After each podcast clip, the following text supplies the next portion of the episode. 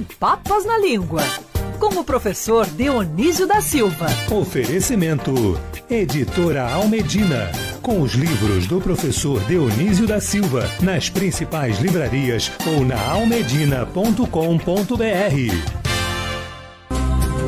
Olha o que foi meu bom José se apaixonar pela donzela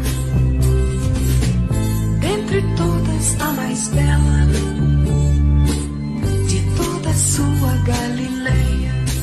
Ainda bem que chegou esse momento da gente respirar a aula do professor Dionísio da Silva, também botar essa musiquinha, Rita ali para relaxar. Meu bom José, professor Dionísio da Bonito, hein? Silva, um bom dia para você. Dancei, eu dancei. Bom dia, querida Agatha. Bom dia, querido Andreasa, ouvintes.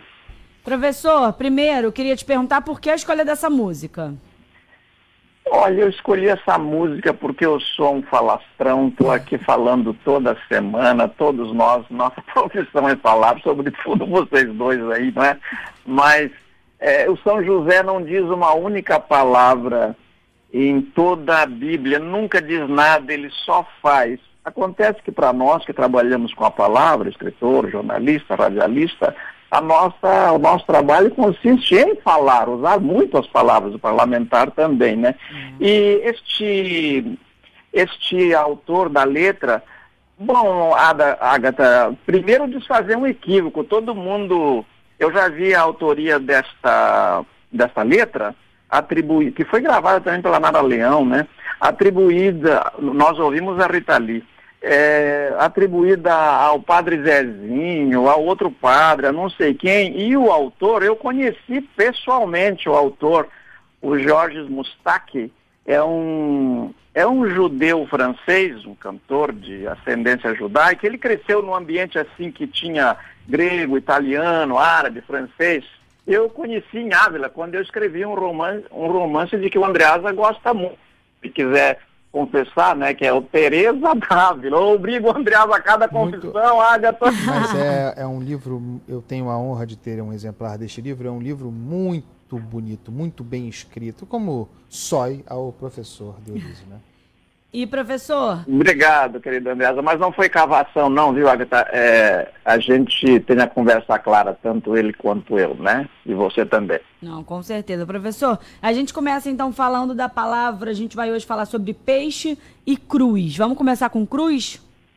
Vamos começar com cruz, porque a gente, como eu estava aqui ouvindo vocês, são muitas as confusões com os nomes das coisas, não é?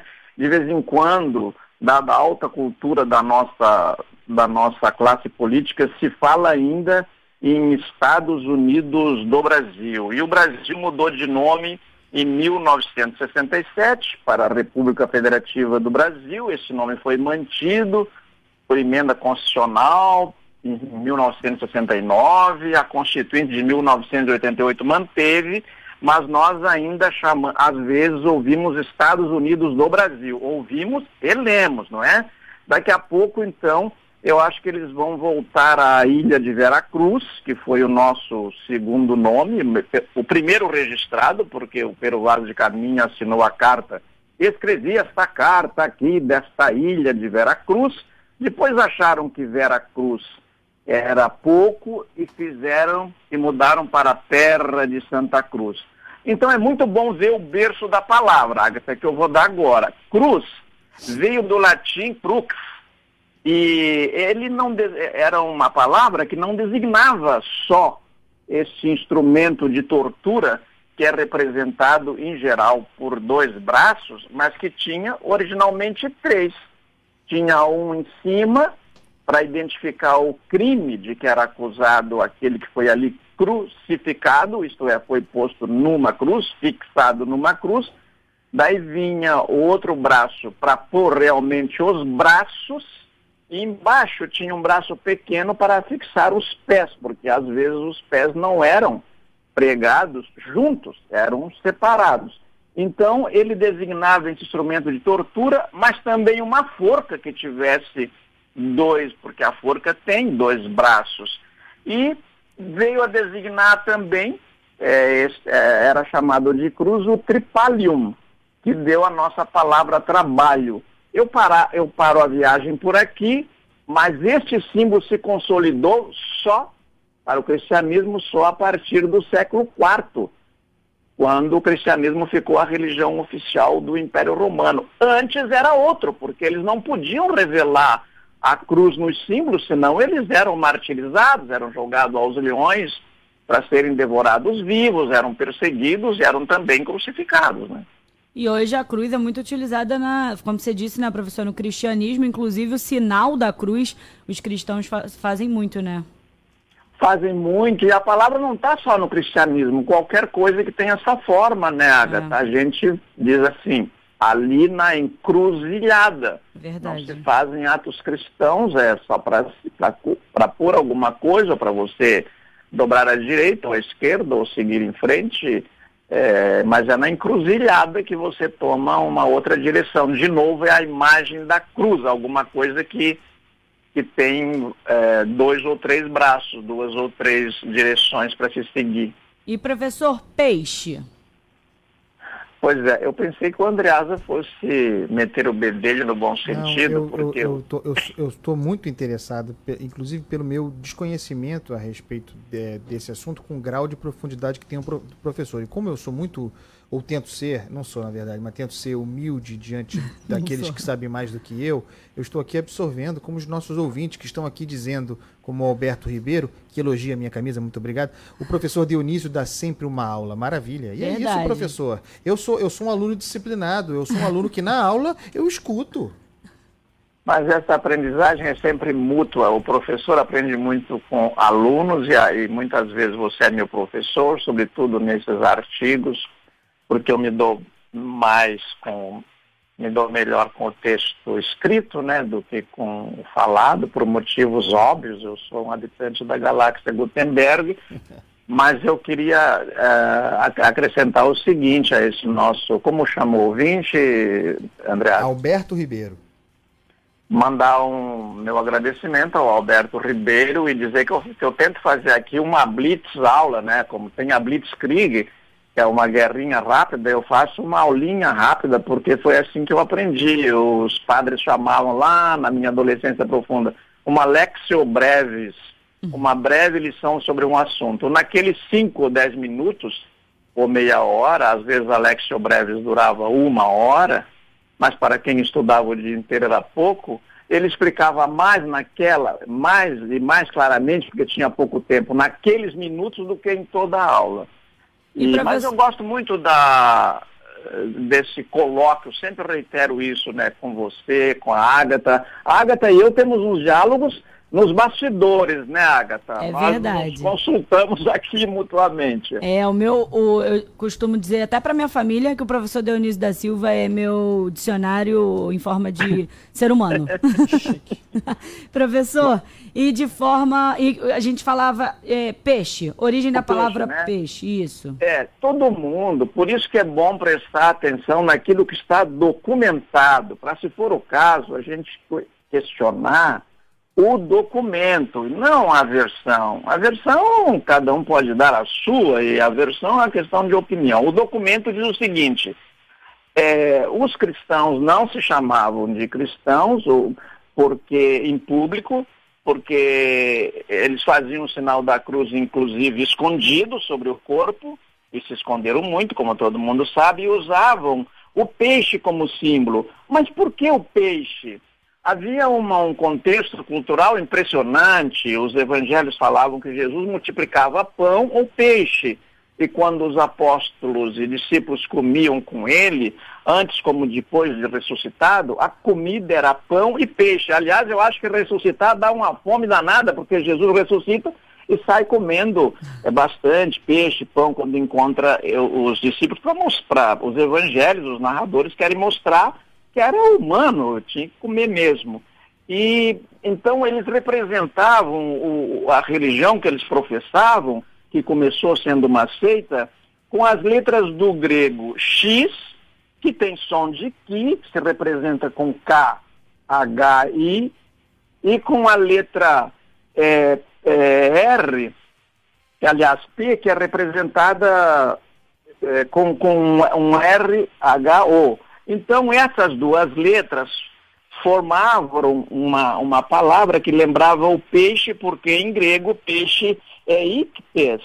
Então, passou, eles pegavam essas abreviaturas, que, que a palavra ictes, quando declinada, dava ictios, então eles colocavam cada letra é, equivalia às iniciais de, de Jesus, Christos, Theos e Soter, Jesus Cristo, Filho de Deus, nosso Salvador. E esse, agora, resumindo, porque a gente tem a obrigação de ser claro, é, para nós que somos lusófonos, a gente vê um P, um P de porta bem grande, e um X sobre aquele P.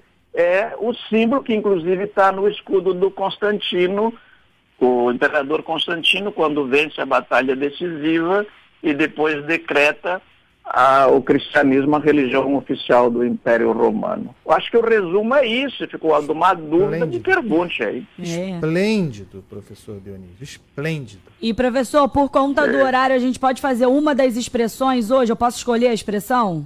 Claro que pode. Eu gosto muito, a gente estava falando de peixe, dessa expressão, peixe morre pela boca. Ah, boa. Uso muito na minha vida, mas não sei a origem. Isso. Querida Agatha, a origem das nossas expressões estão sempre no que fazemos. É, é muito raro que não esteja no que fazemos. E o que fazemos vem para o sentir, o dizer, o expressar e tal, né? Então, o peixe morre pela boca nasceu desses modos das, da, das primeiras formas de economia. A pesca, a caça, a pecuária, a, a agricultura, não é? Então, o, como é que morre o peixe quando o pescador vai pescar? Ele pega o anzol. Como é que morrem as pessoas quando dizem o que não queriam, até dizem sem querer, às vezes, involuntariamente, como acontece para uma personalidade diante de um bom entrevistador? O entrevistador joga o anzol, a pessoa pega aquela isca, ia comentar uma coisa, já com a cabeça armada, para, quem sabe, até mentir, como, como é usual com as nossas autoridades, com muita frequência, mentem descaradamente. Então eles morrem pela boca por quê? Porque o jornalista que fez a pergunta, quem lhe fez a pergunta, não é bobo e nota que pescou, isto é, pegou a notícia, pegou um peixe.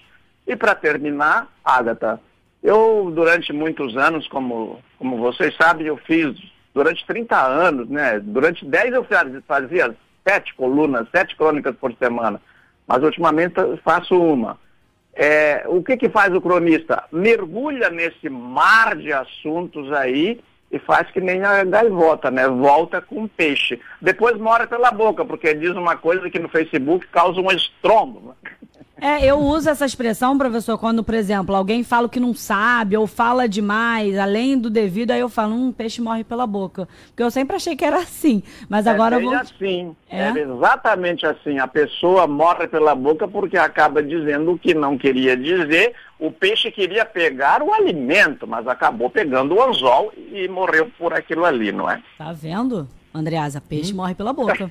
É isso aí, tá, é. tá explicado. Tá explicado. Vamos continuar, vamos continuar o Andreasa é um santo, Agatha. Vamos continuar usando. Vamos né? continuar usando peixe morre pela boca. Professor, na semana que vem a gente traz, então, cada um carrega a sua cruz, combinado?